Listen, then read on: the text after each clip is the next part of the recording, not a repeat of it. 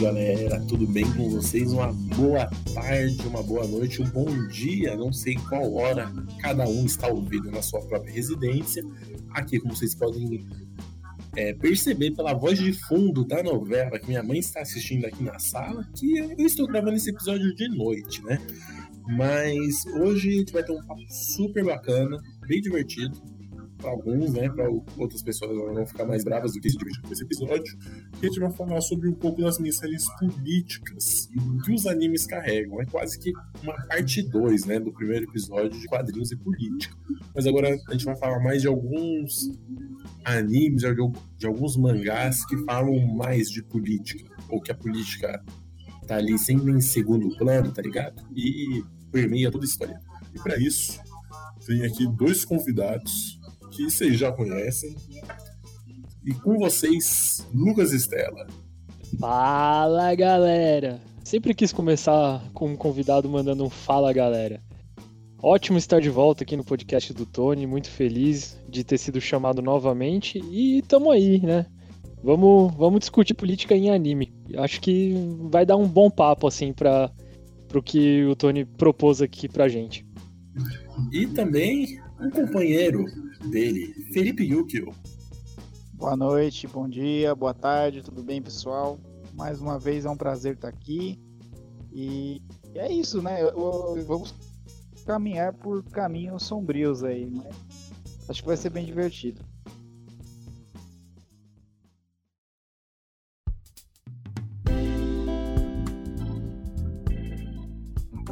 Antes de começar aqui, eu estava assistindo um vídeo de um canal muito bom, recomendo aí o canal do narrador, ele faz análises mais de sobre construção de narração e etc. E aí ele tava falando, pegou uma frase de um livro chamado The Anatomy of Story, do John Truby, que é um roteirista bem famosinho e tudo mais. Ele é consultor até de roteiro, e ele tem fala a seguinte coisa no livro: uma mensagem de uma história nasce a partir da vontade de um autor de contar algo. E aí, com essa mensagem eu me pergunto, o que raios é o Isayama, né, que escreveu Shingeki no, no Kyojin? O que raios o Isayama queria passar como mensagem quando o último capítulo é Matei 80% do mundo, mas tá tudo bem, foi por vocês. Ah, cara. Eu acho que ele assistiu Vingadores e se apaixonou pelo Thanos, mano. Não é possível. Porque o, o final é muito. É, é tomou um rumo completamente diferente. Se você assistiu o primeiro episódio e depois você me contando agora esse final, é, é loucura demais, né? Eu tenho que começar com os dois pés na porta, assim, né? Porque eu tenho que dizer que eu não gosto de Shingeki no Kyojin. o grande Attack on Titan. É lógico, né? A gente, a gente às vezes gosta de assistir né, coisas que a gente sabe que são ruins ou que a gente sabe assim, né? Pra ver pra onde vai essa história, né? É, é um dos meus casos com Bleach, que eu comecei a ler o mangá sabendo que já era ruim. É... Por favor, não me matem, assim, né?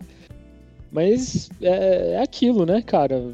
Impressionante como essa tese neomalthusiana, assim, né, de a gente precisa fazer esse genocídio para estabelecer, assim, eu falo neomalthusiano porque o Yuki acabou falando do Thanos, né, galera que defendia o Thanos no Vingadores, falando, não, ele tava certo, como se, né, o cara tem os poderes das joias do, do infinito, puta, ele pode fazer tudo. Ele escolhe matar arbitrariamente a população em vez de criar mais comida, né? Ou, sei lá, mais questões. Mas voltando ao Shingeki, né? É... Cara, é impressionante. É, como, como você disse na frase, né? Uma mensagem de sua história nessa partida vontade de um autor. E pensando em mangá, a gente também tem que ver a questão da. da do gráfico, né? Do visual, o que, que ele quer passar. E eu acho que ele quer passar realmente essa imagem de que, mano, a violência é boa quando ela tá do nosso lado, né? Mano, se a violência tá do nosso lado, não importa quem eu vou matar. Ela tá defendendo os meus interesses, né? E o Shingeki no Kyojin já é um mangá completamente problemático com seus subtextos fascistas, né? Mas eu vou passando aí para vocês. Mano, eu vou aproveitar essa sua deixa de a violência é boa quando ela está do nosso lado porque é praticamente a mensagem da Liga da Justiça do Snyder, né? Tipo, não, não, galera, relaxa. O Superman sorriu quando empalou um daquele. Qual é o nome dos bichinhos lá do Darkseid que sai voando? Os parademônios. Ele empalou um parademônio sorrindo, mas relaxa que ele tá do nosso lado. Tipo assim, putz, a violência só é boa. Mas, mano, falando desse. Todo, mano, que Shingeki, cara, tem toda uma problemática fascista. Antes, na moral, eu vou falar. Quando falaram assim, ah, Shingeki tem uh, toda essa problemática fascista, eu cheguei a falar, a pensar, tipo, não, essa galera tá ficando louca, mano. Eu tô lendo Shingeki. E aí eu comecei a prestar mais atenção. E a história foi degringolando de, para um lado. Eu fiquei, não, não é possível, velho. Tinha tanto jeito pra encerrar a história e termina com um relacionamento abusivo, né? Porque tem um trecho que eu acho incrível do Eren. Tô nem aí vai ter spoiler de Shingeki. Já teve, na real. Que o Eren morreu e aí a Mikasa tava com aquele churume chamado cachecol que ela nunca nem tirou para lavar no seu pescoço. E quando ela finalmente vai se libertar do Eren, chega o Eren pássaro e coloca o cachecol de novo. Tipo assim, velho, deixa a mina seguir a própria vida. Cheguei que é bom, né? Tem fascismo e relacionamento abusivo, tudo em um capítulo só.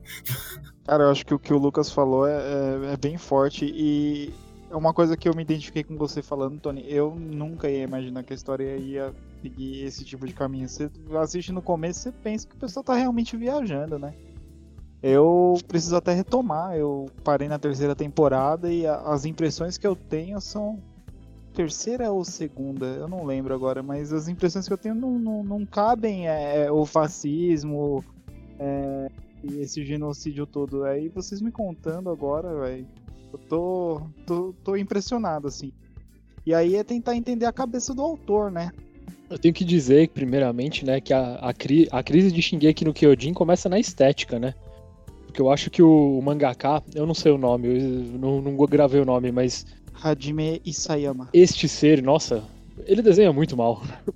assim, as, o, os quadros de batalha dele eu acho que são muito interessantes, assim. O cara sabe fazer batalha em grandes proporções, assim. Não, não que nem Evangelho, né? Mas aí não dá para comparar. Mas, tirando essa brincadeira, né? Que eu falo que a crise é estética. É... Nossa, Tony, você, falou muito bem da questão do, da, da Liga da Justiça do Snyder. O Snyder, bom, o Snyder é outro também que gosta de fazer filme estético, mas sem nenhum significado, né? Então, eu acho que eles têm, uma, têm até uma abordagem parecida. O problema é que o significado pro, pro mangaka é completamente, assim, bizarro e genocida. É, e a questão do fascismo não é. Muita gente. É, aí acho que a gente vai pra, pra questão do fã, né? O fã gosta muito. E Shingeki no Kyojin é um sucesso. Né? Eu não gosto, mas eu posso falar que. Ok, é um, é um grande sucesso. E o fã, você me, mexer e criticar, e não é uma crítica como para falar se é, um, se é um negócio é ruim ou não, isso tá muito mais ligado com gosto. Mas é a gente fazendo uma análise fria do que a gente viu, né, do que, que a gente leu. E fazendo essa análise fria, a gente percebe, né, que é muito é, é, é muito evidente para ser só uma coincidência, assim, né é, é, uma, uma que o mundo já é muito militarizado de Shingeki no Kyojin, o que não seria um problema a priori. Mas ele tem toda a relação com os generais né, do, da Segunda Guerra Mundial, principalmente os generais do fascismo japonês. Né? Então vem toda essa carga problemática. E uma última coisa, porque senão eu vou me estender, só explicando por que, que eu não gosto de, de Shingeki, eu acho o plot dele muito ruim eu quando quando estreou na Loading, né, e tava tocando assim, inclusive o dublador brasileiro do Eren é muito bom, porque ele me faz ter mais raiva do Eren ainda. é, fez uma voz assim de, do cara ficar insuportável. Mas eu não gosto dessa do plot twist deles serem titãs também. Nossa, eu acho isso muito ruim, cara. Eu gostava muito daquela questão deles, tipo, sobreviverem. É, sobreviverem assim contra uma força descomunal da, que a gente não sabia a origem, sabe? E para depois eu descobrir que ele, puta vida, ele também é um titã. Mas aí já são outras questões, são gostos. acho que o Shingeki te pega por causa dessas que, desses questionamentos que você vai fazendo ao longo da história. E depois que teve as respostas, desanimou, sei lá, né? Eu acho que comigo foi assim, porque eu tava tão curioso que eu comecei a ler o mangá. Aí eu descobri, tipo, mais ou menos o que, que tava rolando. Aí eu falei, ah, mano, deixa quieto. Eu ia complementar a fala aqui de Estela, né? Acabei achando um lugar que eu tinha lido esses bagulho das falas, né? Do Isayama, sobre essa, as homenagens, né? Porque você desenhar e basear um personagem que é ultra mega um pouco perto dos principais e é do bem com gente do fascismo imperial japonês é porque tem alguma coisa de errado. E tem outra, né, que em 2013 é, a, a, conta dele no Twitter meio que foi falando meio que a favor da colonização do Japão na Coreia. E tem todas umas intrigas, porque o Japão fez muitos crimes de guerra, tanto na China quanto na Coreia, né?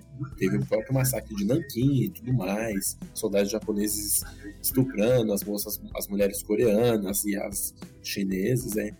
Tem toda uma carga muito pesada. E aí a gente para pra pensar, o que Shingeki tá querendo falar?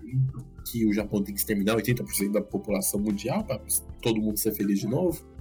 Eu acho que passa, vai um pouco além dessa barreira neomalthusiana do Thanos.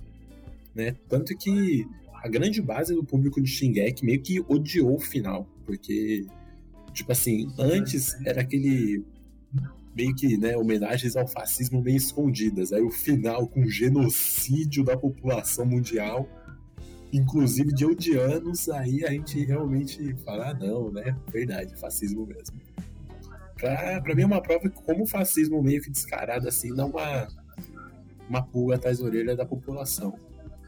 Uma outra coisa, o que Shingeki tem de sucesso não é nem a história. A animação é muito boa.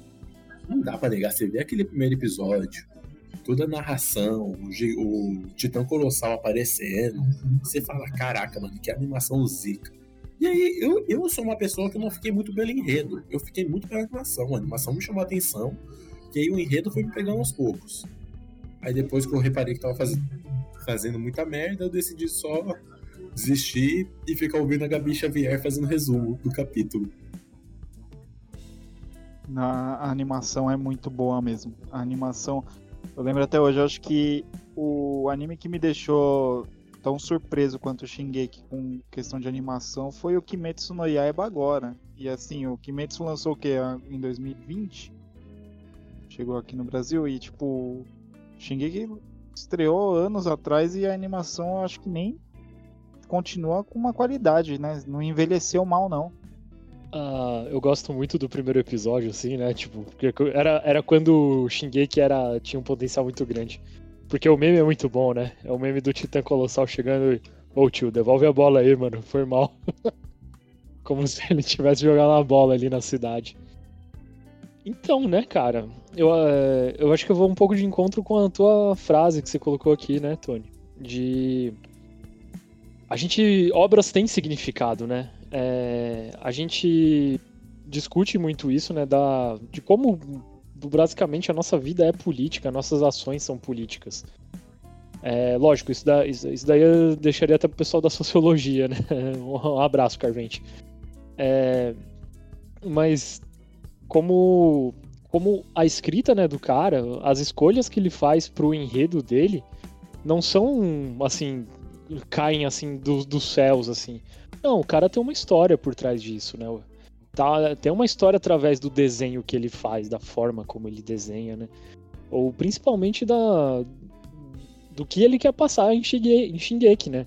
E a gente analisando a obra, né, depois de, de tudo que acontece, sendo na animação, sendo no mangá, eu acho que dá sim pra gente concluir que, pô, o cara quer passar uma mensagem, uma mensagem que, mano, o genocídio vale a pena quando tá do meu lado. Eu vou genocidar, nem sei se esse verbo existe, é, quem for preciso para defender os meus interesses. E eu acho que não é assim que a banda toca, né? É, e é interessante a gente fazer até o contraste, né? Como a gente tem de um lado o Shingeki, tem até a polêmica do Boku no Hero também, que eu ia acabar falando, é, mas eu preciso lembrar dela. Mas fazendo contraste de Shingeki com, com One Piece mesmo, né? Que é um mangá, assim. Que puta mangá político, cara. Que puta mangá, assim, de maior sucesso. e que discute e que tange, né, muitos assuntos que dão muito pano assim para manga, né? Toda a questão do autoritarismo, exército revolucionário, construção, principalmente a construção do passado, né? Um governo que se co colocou no poder a partir de um passado desconhecido, né? Então, ele, ele até. One Piece é até gostoso para assistir de quem, quem é historiador, né? No caso, nós três. Mas é isso, vou passando aí para vocês. Nossa, aí a, a polêmica, né? Pra você relembrar aí a polêmica que teve no Boku no Hero. Foi uma polêmica que eu mesmo não concordei tanto assim com a galera que tava meio que a favor da polêmica. A polêmica foi meio que botar o nome de um cientista japonês que fazia experimentos com pessoas na Segunda Guerra Mundial. E ele, tipo, numa pessoa horrível, e ele deu o nome para um personagem que é horrível, a gente vai vendo, porque ele faz experimentos em pessoas, meio que a personalidade é a mesma. Meio que seria quase uma autocrítica do Japão. Assim, eu não, eu particularmente não vi tanto esse problema que a galera viu, porque ele não colocou lá para exaltar que nem o Isayama faz, né? Que faz um personagem é, famosão, pessoa boa, ser um general fascista na época do Império. Né? Ele faz uma crítica e fala, ó, esse cara aqui é um lixo, igual a pessoa que tem o mesmo nome que ele. Né? Quer estar curioso, vá pesquisar, saiba sobre.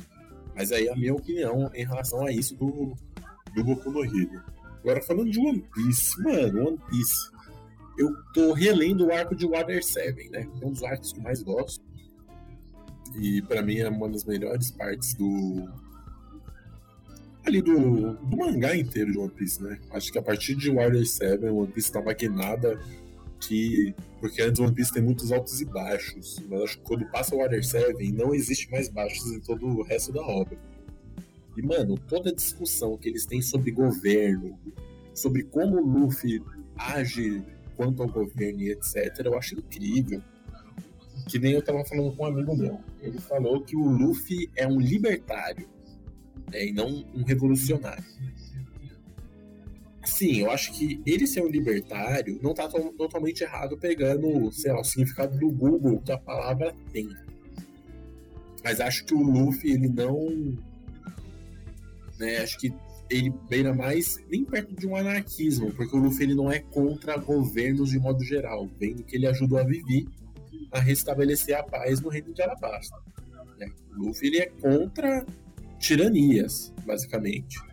Por isso que eu vejo o Luffy muito mais como revolucionário, não, não tirando que ele seja um libertário também. Mas acho que libertário no sentido mais né, liber, liberal, liberalismo da palavra, tá meio errado. E o One Piece, a mensagem que o Oda quer passar sobre liberdade, etc., eu acho linda mesmo. Eu concordo com você, Antônio. Tanto na questão do Boku no Hero quanto na questão do One Piece. Eu acho que sobre o One Piece o Stella tem mais propriedade falando, mas é, é também a gente tentar analisar o que é aquele mundo, né?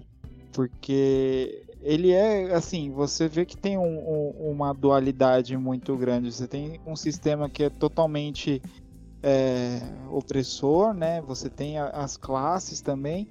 E o que o Luffy vai tentando fazer conforme ele vai percorrendo a história é, é tirar o pessoal dessa é, dessas tiranias, né? É, ou sendo ele só vê a melhor forma de como tirar, sendo restabelecer um, um governo que estava lá antes e não cometia é, essa tirania, ou é dando porrada na cara de, de burguês safado. Então, acho que, tipo, é tentar também entender o que é aquele mundo dentro da história. Eu acho que o mundo do One Piece só é possível porque eu, eu acho que começa a análise desse jeito, assim, né? Pensar no mundo que o Oda construiu. É, e não é simplesmente assim, assim, óbvio. É, em Naruto, em Dragon Ball, Cavaleiros do Zodíaco, 300 animes aí que a gente vê, incluindo Kimetsu no Yaiba, no Yaiba que eu comecei agora é, a gente vê uma construção assim, de um mundo muito criativo. Mas o mundo integrado, né, o mundo conectado, é, é muito uma assinatura do Oda, assim. O que eu gosto muito, assim, a cada final de capítulo do mangá ou a cada final de arco no anime, como tem as, as consequências pro mundo. O Water 7 tem isso muito bom. Inclusive, também é o meu arco favorito, Tony, até agora Né? Eu tô no meio de Dressrosa. Eu tô um pouquinho atrasado. Mas o, a queima da bandeira do governo mundial pelo Soul King. O Soul King não, Soul King, né? É... E como, e como até esteticamente aquilo tá muito bem colocado, né? Tá o CP, CP9, né? O CP9 ali em cima, junto com o Frank, a Robin a, e aquele Zé Mané lá, que eu esqueci o nome.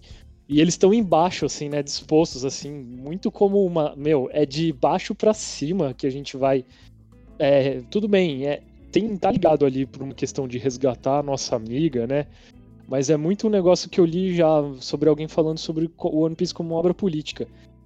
É, é discutir a revolução, discutir, assim, a mudança de poder. Na verdade, a revolução mesmo, porque a ideia é tirar o governo mundial. É uma troca necessária, assim, de estrutura de poder. É tirar o governo mundial e botar um negócio completamente novo. Que é o que o Dragon quer, né? Mas nessa cena vem de cima para baixo. E One Piece é um, um anime que é, finge que né, tá, finge que tá é o poder da amizade, só que disfarçado de revolução política, cara. Isso eu acho muito foda. E, cara, não, não concordo com o Luffy sendo libertário. A gente tem que tomar muita, muito cuidado com a palavra libertário, porque ele pode cair pro pessoalzinho da. Não, não, pise na, não pise na minha cobrinha. Eu já vi uma galera defendendo isso é, sobre o Luffy ser libertário, porque esses caras colocam a liberdade acima de tudo, e não é bem assim. Eu acho que antes da liberdade a gente tem direitos básicos assim da vida que perpassam a questão da liberdade. E também tem que entender quais que são as, a, os limites da liberdade, né? Porque aí você vai cair para libertinagem. Aí você pode cair para ah, eu tenho a liberdade de falar o que eu quiser e o cara ser um puta de um racista escroto. É, a liberdade de, de defender, né? A galera adora falar sobre a questão do pacto de não agressão. Mas a gente tá aí no, no governo do Bolsonaro tendo gente com o pacto de não agressão com arma que perdeu uma discussão matando um cara simplesmente por não concordar. Mas é isso, tô falando muito já. Não, pô, mas aí é a sua pesquisa, aí você tem que falar mesmo. E, meu, então, era o que eu ia falar do o que eu não concordo do Luffy libertário. Exatamente isso, porque se o Luffy fosse totalmente libertário, ele ia ser contra todos os governos que existiriam. Ponto.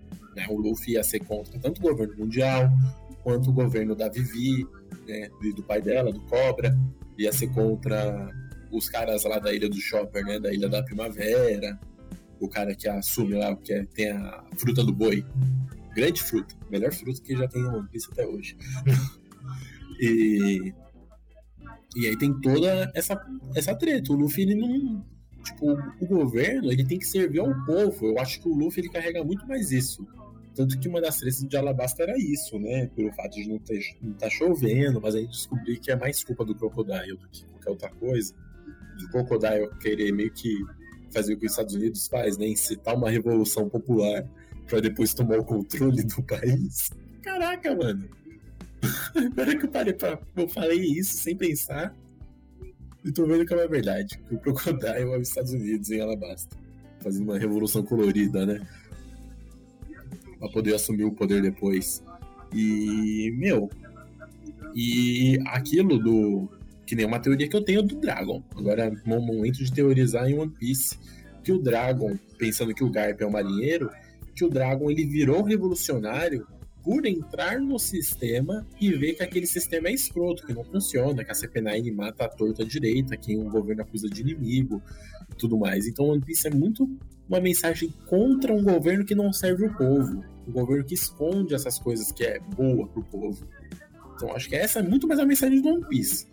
E pensando que um governo não é bom pro povo, o governo que não é bom pro povo é o capitalismo, vamos ser sinceros aí. É, então, né, mano? É... A gente eu, eu, parto sempre do princípio, assim, né? Inclusive no, no Twitter, né? A galera gosta de brincar muito. Assim, né? Ah, o One Piece fica bom depois do episódio 900, né? Alguma coisa assim. Então, o One Piece fica bom a partir do episódio que ele resgata o Zoro. E aí, disso só melhora. É que a gente tem, tem alguns arcos ali menos queridos, assim, mas que eles são importantes para a construção da história, né? É, e a gente gosta de brincar que são os arcos de encheção linguiça. Mas de injeção de linguiça, One Piece é um dos animes que menos tem filler, assim, que eu já vi. E fazendo só um adendo, do Dressrosa, que é o, o arco que eu tô agora, tem 118 episódios livres de filler. Mas aí eu só tô indo pra frente. Mas o que eu queria falar. One Piece ele toca em. ele tange, né, assuntos muito básicos, assim. De. principalmente questão de abuso de poder. Não dá assim, ah, dá pra falar que ele é antifascista, anti-autoritário. É, é. Eu acho que é colocar os contextos, né? Mas entender também o contexto da produção do Oda, né? Quem que é o Oda? A gente tem. A gente não tem uma biografia do Oda que traduzida em português pra gente ler, né? As entrevistas também são difíceis, então chega pouca coisa assim para ele, pra gente saber quais que são os suas referências, né? Porque, ah, você vai me dizer que é coincidência o barco do Dragon ter o mesmo nome do barco do, do Che Guevara. E principalmente o, o Garuba ser basicamente um Che naquele mundo, sabe? Né? É, ele é esteticamente igual ao Che, que é um dos líderes revolucionários também. E o Oda ele tange muitos assuntos. Aí, voltando, né, porque eu desviei completamente do assunto. Os primeiros episódios que ele salva o Zoro, a gente tá vendo ali um abuso de poder da marinha. E quebra o status quo, né, do da do desse mundo, né? Você tem, você entra nisso falando assim: "Ah, OK, o que tá escrito nesse status? Piratas são galera que não respeita as leis, né? Não respeita ninguém, eles querem pensando assim na tirando a versão romântica do, pira, do piratismo assim, né, e colocando Mano, piratas estupravam, piratas tinham seus interesses próprios, piratas eram pagos pelo governo para defender os interesses do governo, né? Um abraço, Rainha Elizabeth. Mas. E isso tá mudado, né? Você tem uma marinha é, completamente autoritária, é, principalmente depois da, da, da ascensão do Akainu, né? Como não como almirante, né? Mas como líder geral, né? Esqueci agora o nome. É o almirante. O almirante supremo. É, enfim. Deve ser por isso mesmo. E principalmente caçando a galera e tudo mais, é aquilo, né? Você vê um governo assim, pô, beleza, o governo é contra os piratas, mas aí ele também tem piratas a favor deles, né? Tipo, que são os Chichibukais, né?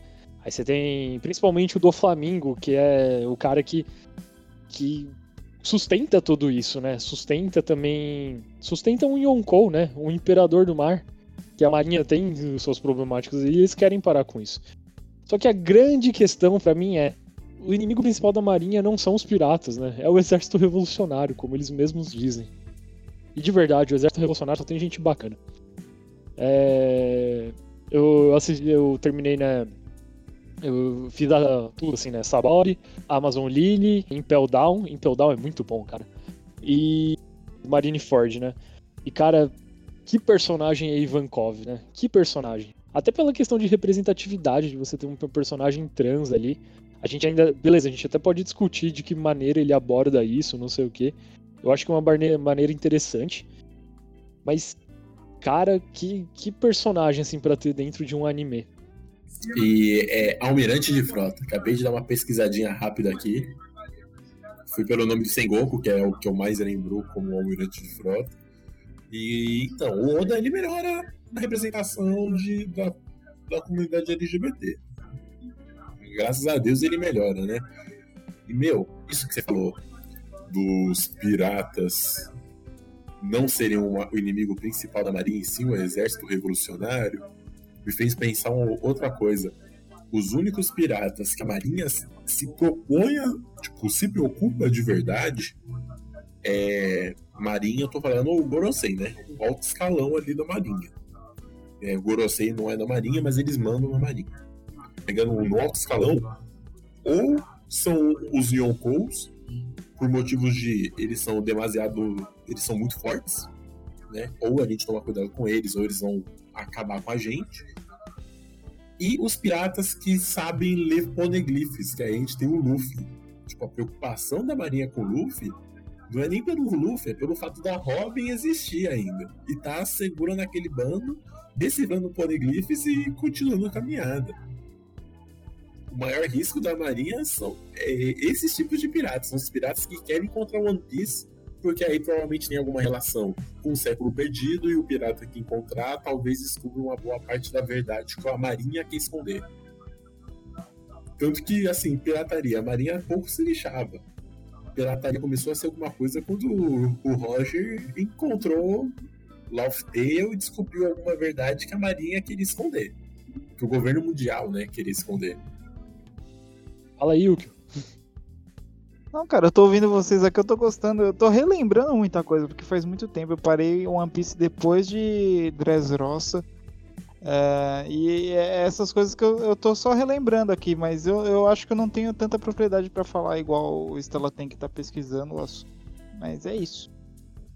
Ué, eu também não tenho. Ah, mas, gente, pensa o seguinte, ó. Vocês já estão. Vocês já me passaram. O Tony eu sei que acompanha o mangá.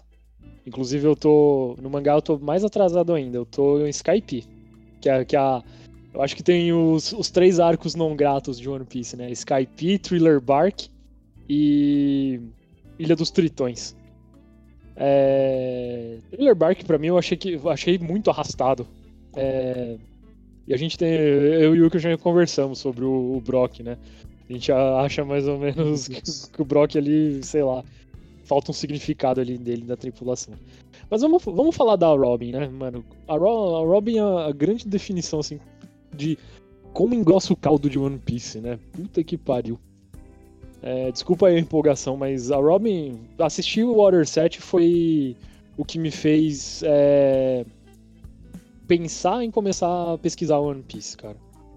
Que foi ver aquilo ali e falar, mano, a, o Oda tá simplesmente fazendo uma uma discussão sobre memória, passado, né? E ela é a única, né? Principalmente a única que pode ler esses poneglyphs e descobrir esse segredo do passado, como esse governo mundial tá aí. Eu não tinha parado para pensar nessa relação com One Piece, Tony, de verdade. É, desde que eu vi um meme assim, né, da galera, tipo, falando: Ah, espancar o Oda se se a gente descobrir que no final o One Piece só são as aventuras que a gente teve, sabe? Seria muito. É, eu, eu, particularmente, não sei o que pensar sobre esse final, né? possível, assim, né? De teoria. Mas esse final que o One Piece teria uma relação com o Poneglyph seria muito interessante, né? E a gente tem. É legal como o One Piece desperta a nossa curiosidade, né? Porque a gente. O Rayleigh sabe, né? Que, o que, que o que estava escrito nos poneglyphs, né? Sobre o século perdido. O Roger sabia, né? E o Helig também, né? Não sei falar muito bem o nome dele, mas é o, o, o segundo em comando do, do, do, da tripulação do Roger, né? E. Cara, o One Piece só, só engrossa o caldo. E a Robin passa. Eu, cons eu consegui sentir assim a empatia. E toda, toda uma questão de como a história dela é doída e triste e tem toda uma discussão sobre apagamento de historiadores ou arqueólogos, né? Acho que pode colocar eles mais como arqueólogos, porque é, tá mais ligado a escritas, assim, né? Apesar que são, é, é, um tipo de documento também, né? Então acho que faz parte do nosso ofício também.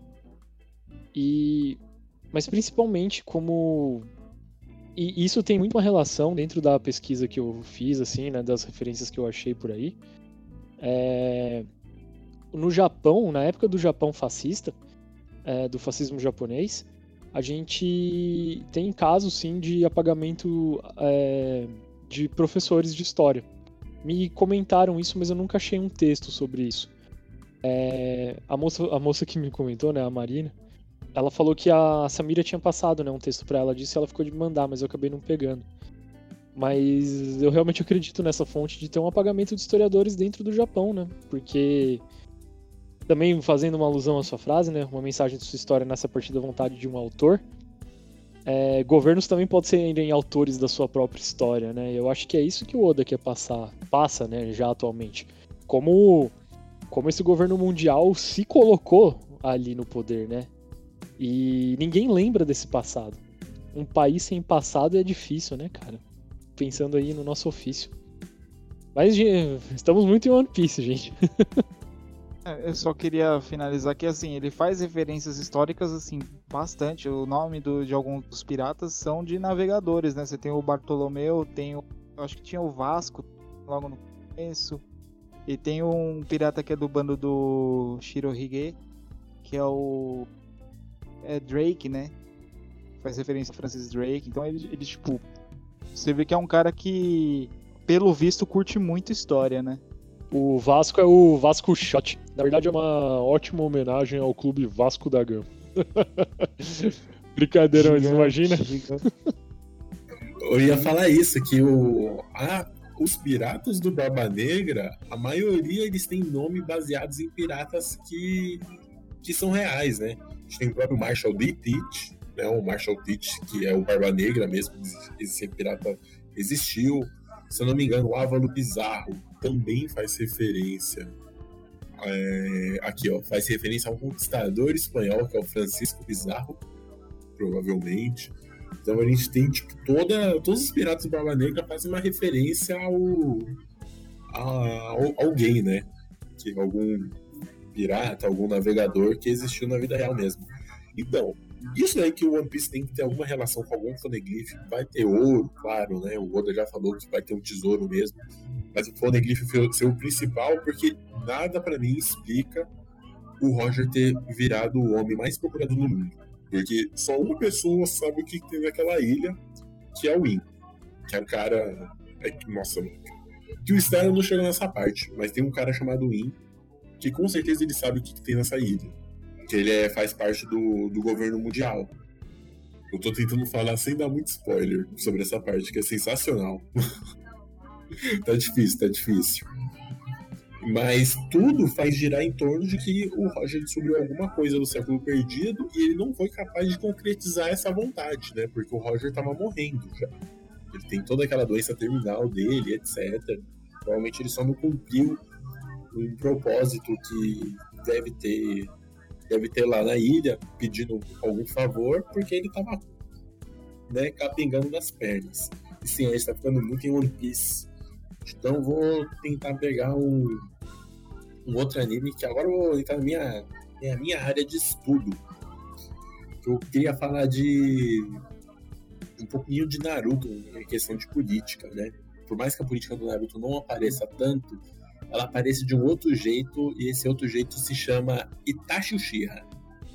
Né, que eu tava eu estudo Naruto, eu estudo Naruto e o Bushido, que é o código de honra dos samurais. E aí eu tava conversando com minha orientadora, recentemente, foi até quinta-feira passada. Aí na hora que eu falei que essa questão da lealdade é, entra numa questão de lealdade política mesmo lealdade com seus próprios com a sua própria vila. Tanto que Naruto ele carrega muito o ideal nacionalista mesmo.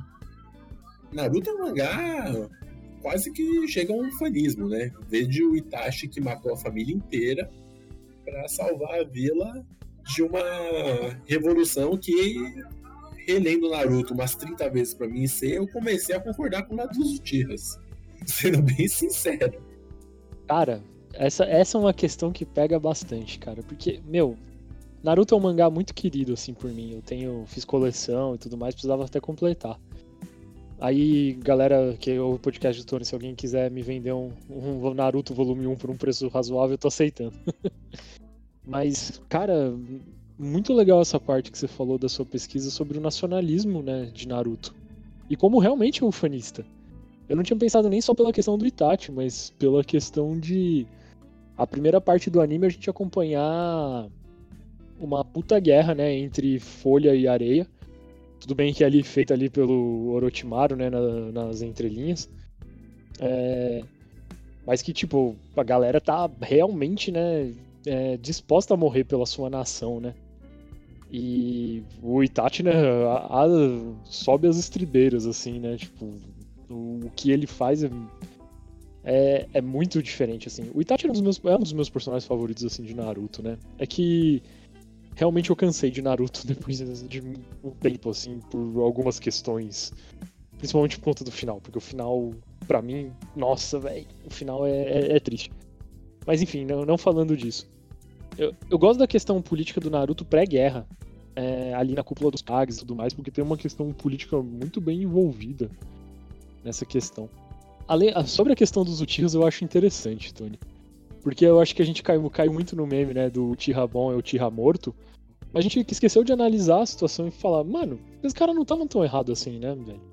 Esses caras queriam mudar, né, as estruturas e tudo mais.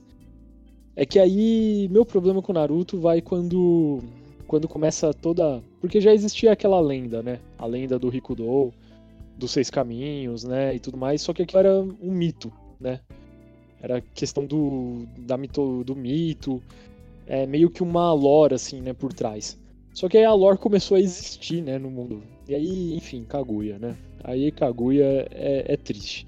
Mas voltando à questão política, eu acho que Naruto tem seus grandes momentos assim de brilhar na questão política e momentos que ela que ele acaba deixando de lado. Quando geralmente, principalmente na guerra, é que eu acho que a guerra teve muitos problemas aí também. Mas bora aí, passando aí pra vocês. A Naruto é completamente nacionalista. Se for ver, o sonho do moleque é virar presidente, velho. Ele quer ser, ele quer virar Hokage para ser reconhecido e tal. E tem, tem muita questão. Você tem os segredos de, de Estado envolvidos, né? Aí você tem a família Uchiha. O, um cara que, assim, pensando pela lógica japonesa do Itachi, a primeira coisa que se defende, assim, é, é a sua família, sabe? O cara, ele foi contra a vontade da família. Independente de, de ter razão ou não, cara, ele, ele seguiu o que o Estado tava, tava ditando para ele, né? É muito doido pensar isso dentro da, da lógica da cultura japonesa, né? Uh, e, e, o próprio Naruto, né? O que eu falei, ele quer ser Hokage, ele quer ser o líder da, da vila pra ter um reconhecimento e, tipo, ao longo da história isso vai desenvolvendo vai criando um, é, outros motivos, né? E você tem no Boruto o fardo do que é ser o, chefe da, da vila. Eu não assisti Boruto, peguei algum, algumas coisinhas pela internet.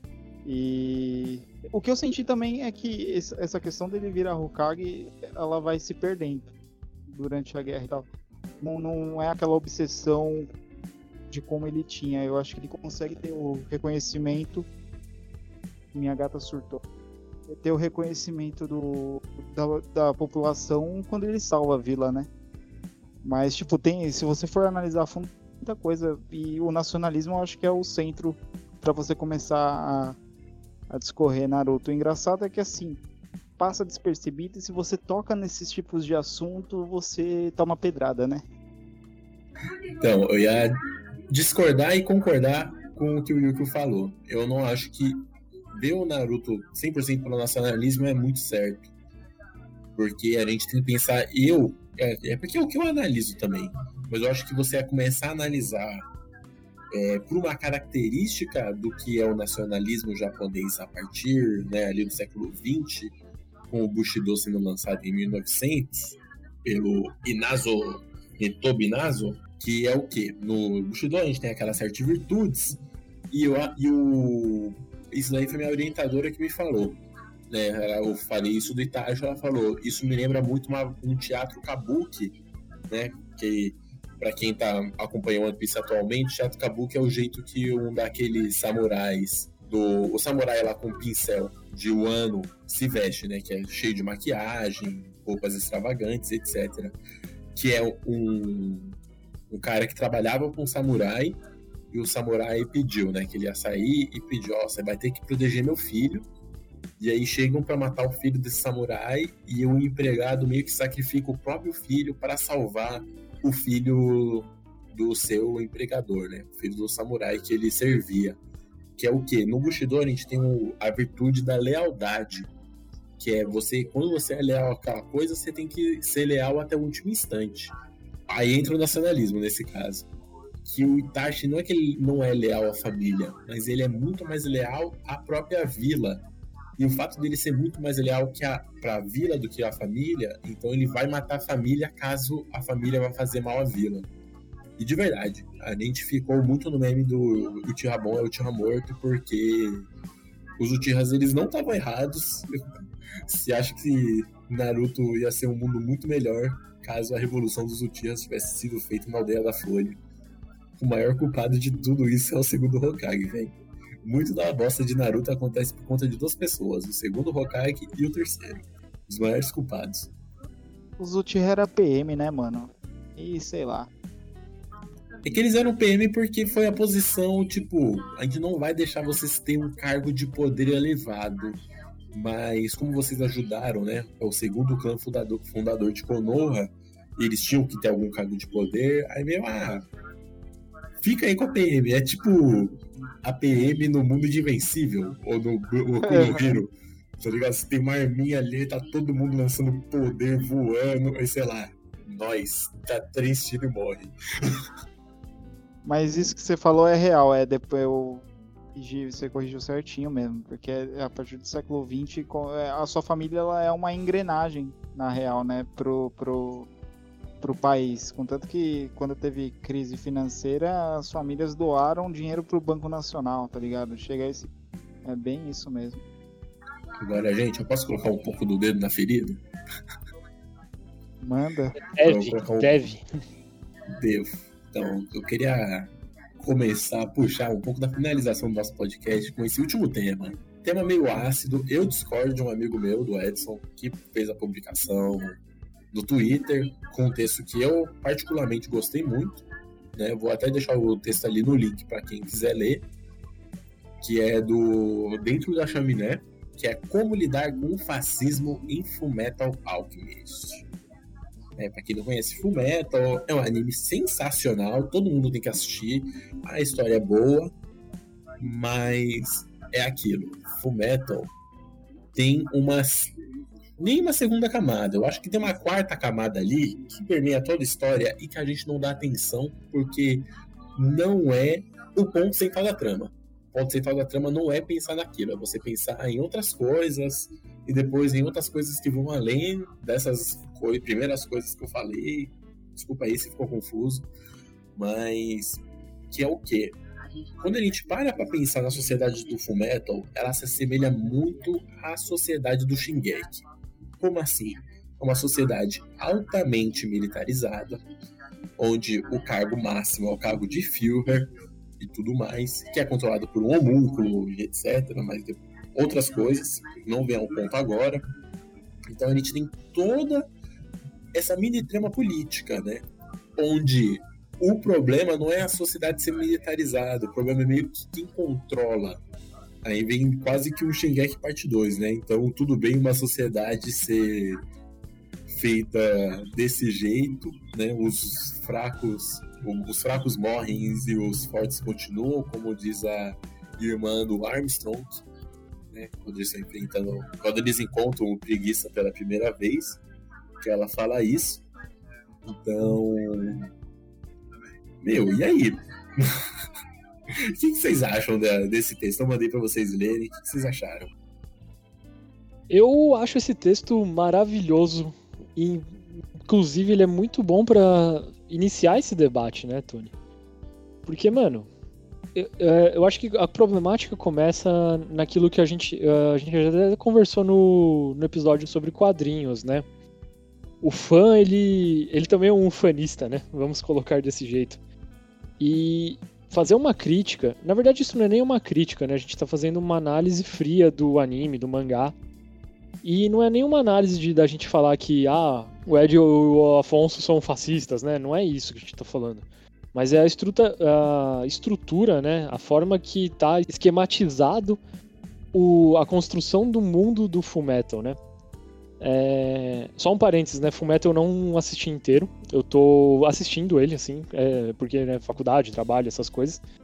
Então eu vou abandonando as coisas meio no, no meio, só que eu vou retomando. E ele em si, por si só, já é um, um anime político, né? Falar muita coisa sobre política com ele e tudo mais, assim. E em si, fato, a gente não tá chamando, tipo, os protagonistas que a gente gosta. Pô, o Ed é um, um grande protagonista de shonen, assim, né? É a, é a, voz do protagonista de Shonen, os, o, a irritação do protagonista de Shonen é, é, bem legal, né? O Shonenzão padrão, assim, né? Mas a, a, grande questão não é que a gente tá querendo chamar, né, esses personagens queridos, e que quando um fã, assim, de Fullmetal, assim, bem...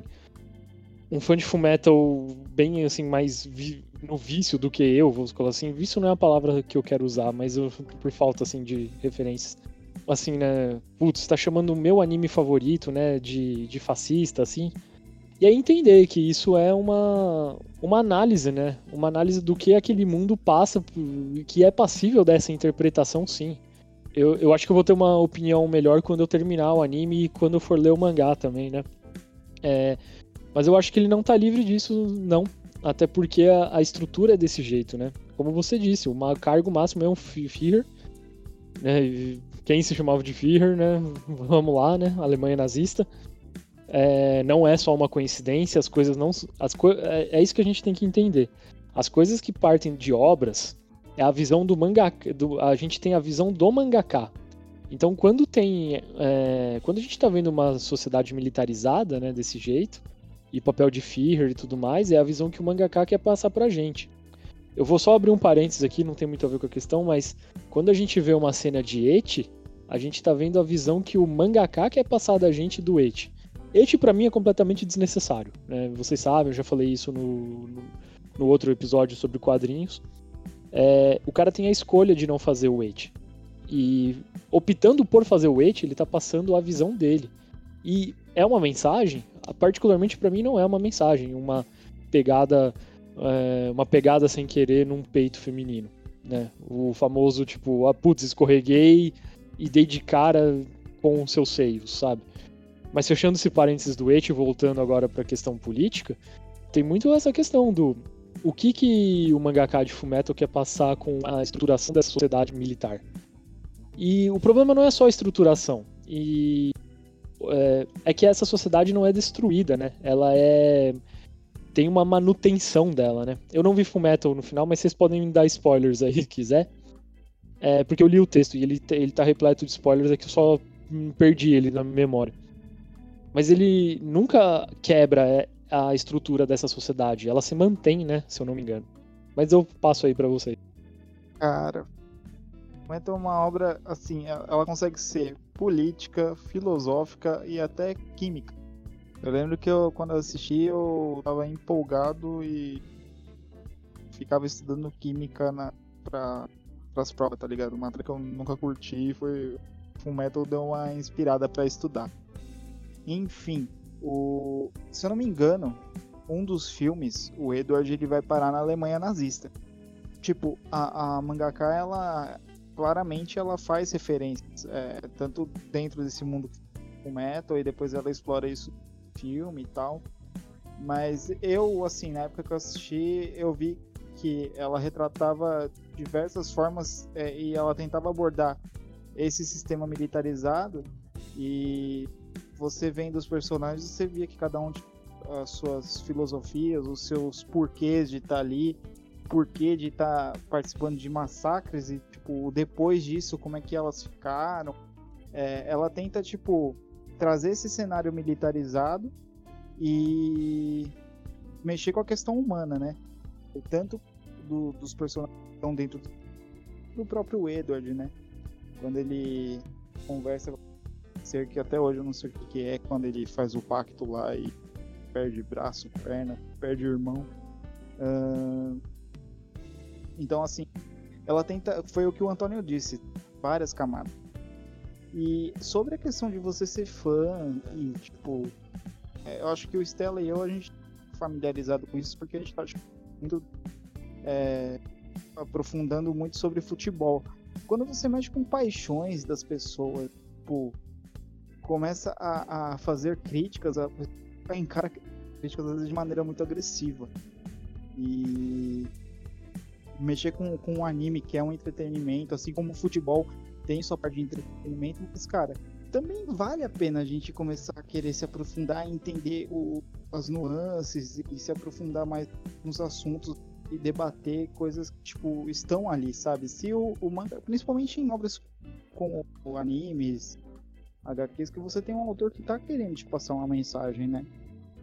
Sim, é, é, bem complicado, porque, como a gente tá falando, a mensagem de Fullmetal não é essa.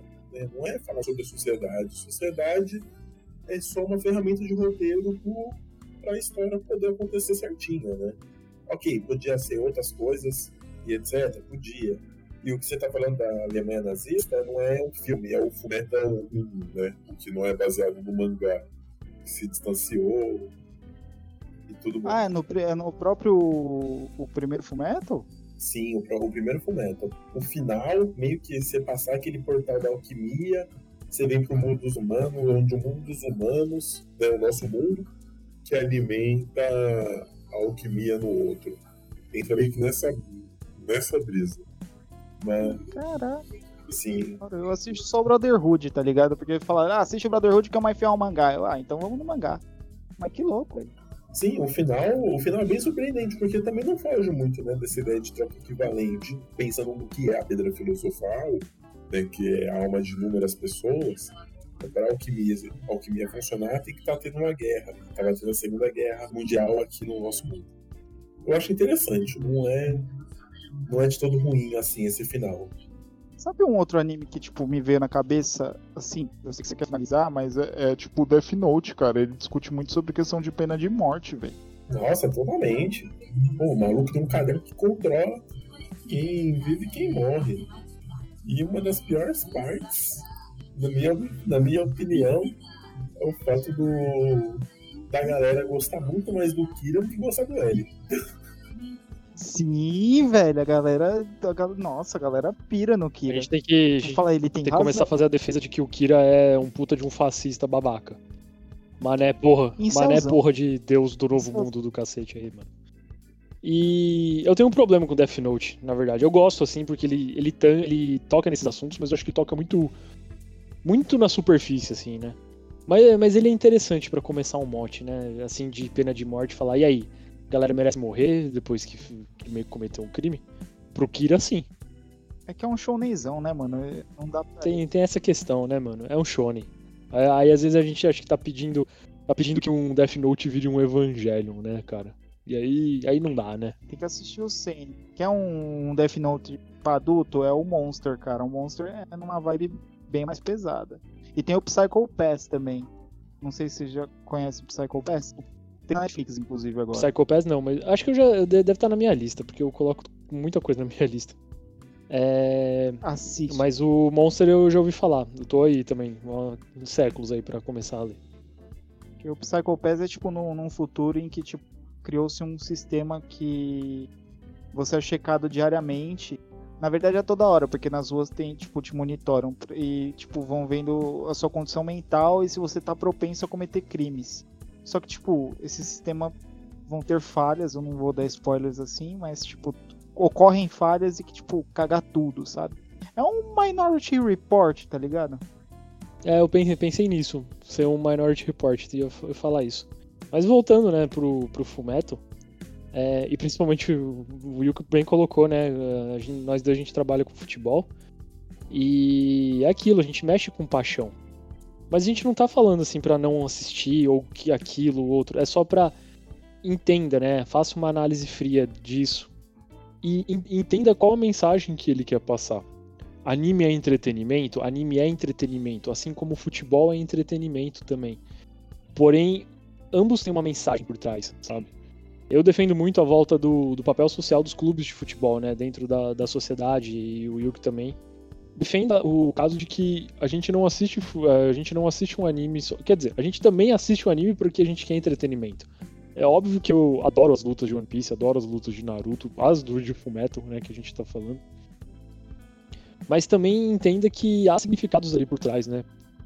Entender que dá sim pra gente fazer uma leitura da construção do, do mundo da mangaka de, de Fullmetal, a construção de um mundo é, com características fascistas, né? A, acho que é esse o ponto, né? Exatamente. Por mais que é aquilo, a gente assiste muito por entretenimento e tudo mais, mas é uma das coisas que eu estou começando a entrar na minha pesquisa. Né? Acho mais para. Porque uma coisa que eu conversava com a Verônica lá da nossa faculdade, eu não sei se o que vai lembrar do nosso ano, a Verônica Marques. Um abraço aí, Verônica, se você estiver ouvindo. Da pesquisa dela é dos contos de fadas mais, ela falando né, que os contos de fadas eles não têm uma lição de moral no final à toa. Eles querem passar alguma mensagem, eles querem que as crianças, que o público leitor entenda alguma coisa e aprenda alguma coisa. E o shonen, né, para quem não sabe, é uma palavra que significa jovem em japonês. O shonen, ele é pensado para os jovens, para o público jovem. Então ele quer passar uma mensagem. Ele tem que passar uma mensagem. Que é uma coisa que eu, aí é meu foco para estudar no mestrado. Então, eu quero pensar em, na editoração da Shonen Jump, como que eles fazem para selecionar título e etc. Mas aí daqui a muitos anos, sete anos no mínimo, para começar a estudar isso. Mas voltando, né? Tô me perdendo. O Shonen ele quer passar alguma, algum tipo de mensagem. Ele tem um público-alvo e esse público-alvo vai transferir alguma coisa, né? Que nem eu falei no episódio do Naruto, tem muita gente que fala, às vezes por brincadeira, às vezes tem gente que fala de verdade, é, o que o Naruto faria, né? É uma coisa que existe, tá ligado? Então a gente tem que pensar nisso. O Shonen ele é um entretenimento, mas ao mesmo tempo ele é para pessoas jovens, né? Para o público infanto-juvenil. E sendo para esse público, ele quer passar algum tipo de mensagem.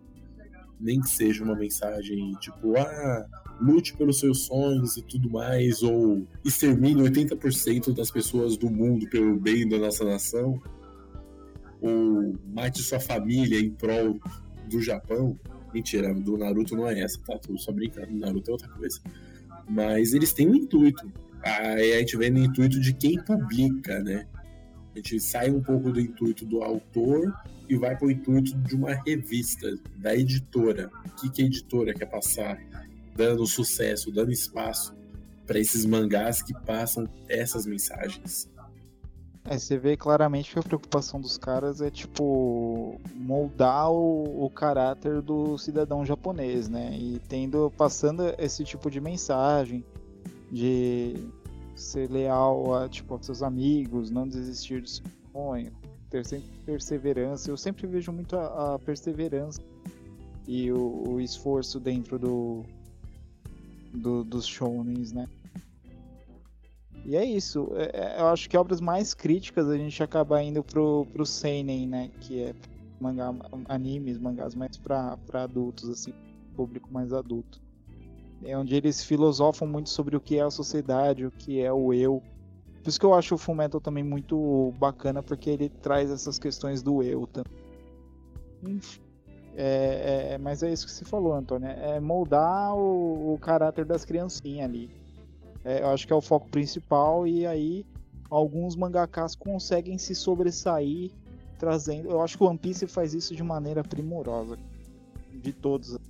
E se ele consegue, porque ele, ele traz nuances e vai se aprofundando e também tem uma referência aqui outra ali de um personagem ou outro, sem perder a graça, o entretenimento.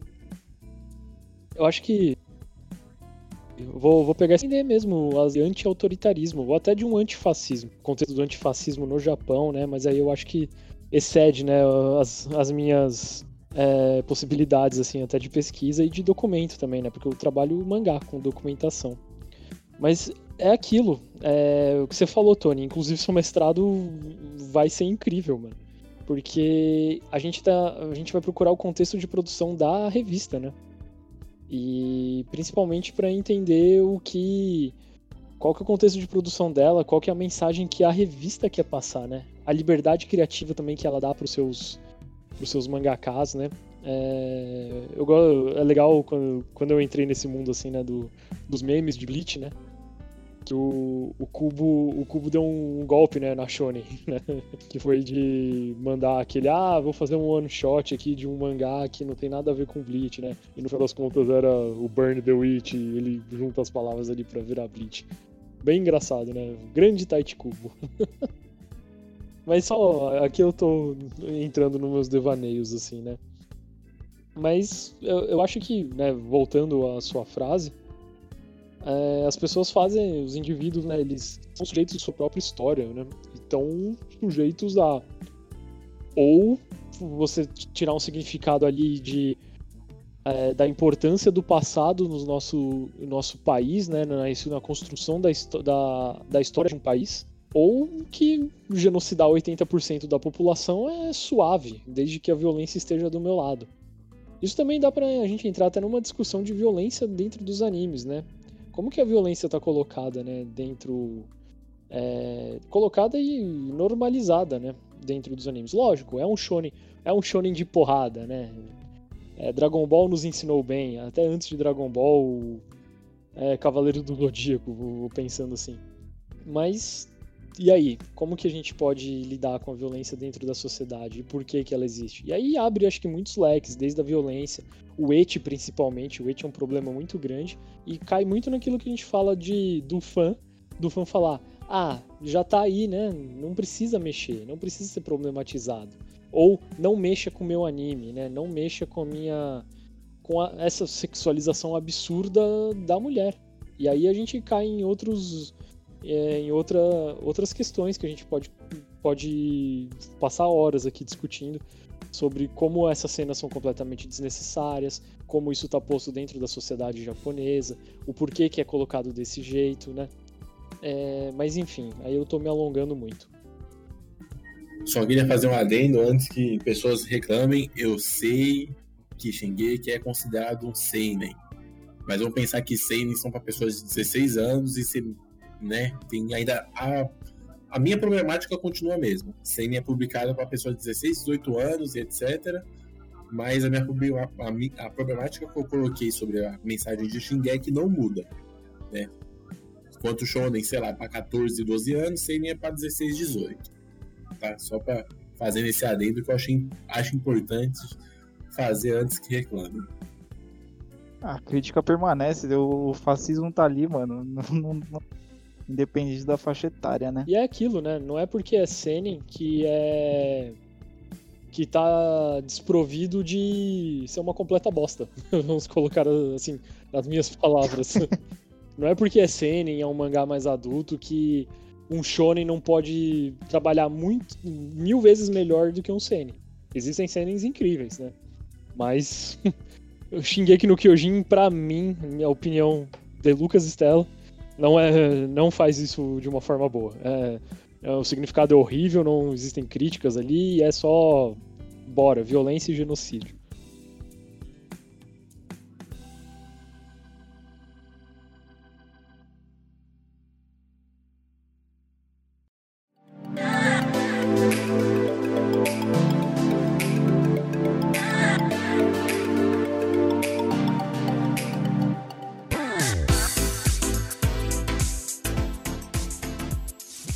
Isso, gente. Muito obrigado por participarem aqui no Tony Companhia, nesse, nessa incrível noite. É, começamos com novela e estamos terminando com No Limite, passando na minha televisão aqui ao lado, e com a minha mãe dormindo no sofá da sala, mas isso daí já é um padrão. E... Mas é isso, gente. Agora façam aí o jabazinho de vocês. Tony, eu quero dizer que foi um prazer inenarrável voltar a este podcast. conversa foi muito boa. Nossa, eu tava, tava precisando até pra, até esquecer dos problemas assim da vida e lembrar que. Que eu gosto de assistir anime, né? Quando não tenho que ser sugado pelo trabalho e pela faculdade mesmo. A faculdade me impede de fazer a faculdade de uma forma decente. Ai, gente, mas né, continuamos ainda assim, né? Bom, queria, queria te agradecer pelo convite novamente, agradecer os ouvintes aí é, que, se que vão se interessar, que vão nos ouvir aí por, por algumas horas.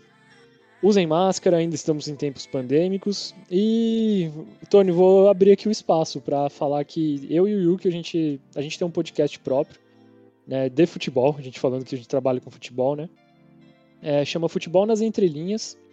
E a gente toca com mais dois amigos nossos aqui, que o Tony também conhece, né? Que o Kinaben, que também já participou aqui, e o Carvente, participou do episódio de quadrinhos. Lucas Kinaben, Lucas Carvente, Lucas Stella e Felipe Yuki, né? o outro não é não é Lucas no final. E agora a gente também tá com a nova integrante, né, a Bels, uma São Paulina no meio de um corintiano e três palmeirenses. E lá a gente tá discutindo, né, questão social do futebol, é, questão, questão social do futebol, a gente tem os nossos episódios mais curtos que a gente fala sobre grandes personalidades. E é isso, é um convite para os seus ouvintes que se interessam pelo futebol, sobre essa questão. A gente está fazendo discussões bem interessantes lá. E tentando manter a regularidade.